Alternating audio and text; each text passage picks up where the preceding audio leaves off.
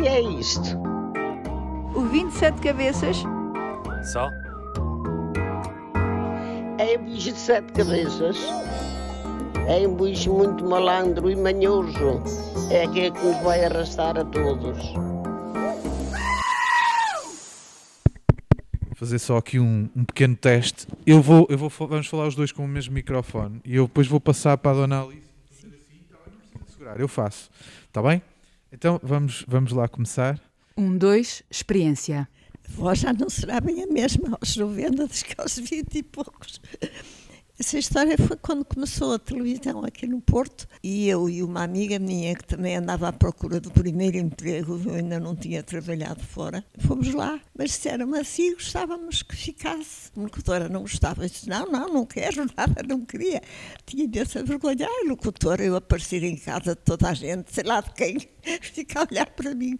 Não queria absolutamente nada, canhei-me muito e disse que não, que não queria. Maria Alice, 90 anos, é a protagonista do primeiro episódio de um podcast que serve de ponte à saudade. É uma senhora que, que, tem, que tem netos e, e, alguns dos netos até estão fora do, do país. E ela recebeu feedback de, de, desses netos. Uh, disseram que, que, havia algumas histórias que nem sequer conheciam, não é? Uh, daquelas que foram, foram contadas.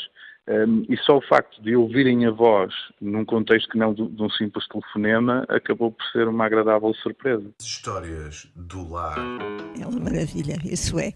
Agora, a distância uns dos outros é que custa muito.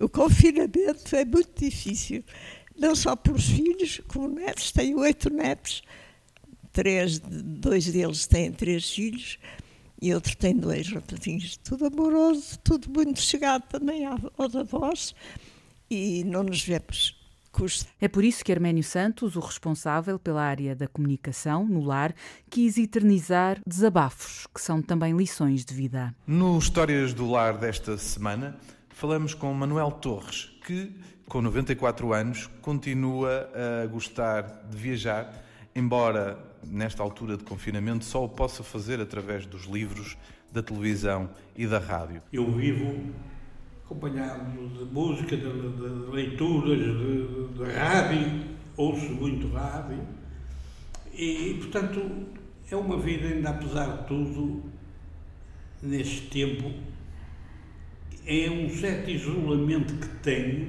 é um isolamento que não não me está ainda, por enquanto, a incomodar muito. Não incomoda e acrescenta sons aos dias. O podcast conta já com cinco episódios e tem como objetivo crescer. E é com este sorriso e com esta cega viagem que nós terminamos as histórias do lar desta é, semana. E nestes rodopios, que são os ciclos da vida, André Ferrão, gostava que nos falasses sobre o Banksy, o artista sem rosto. O que é isto? O 27 cabeças? Só? É um bicho de sete cabeças. É um bicho muito malandro e manhoso. É aquele que nos vai arrastar a todos.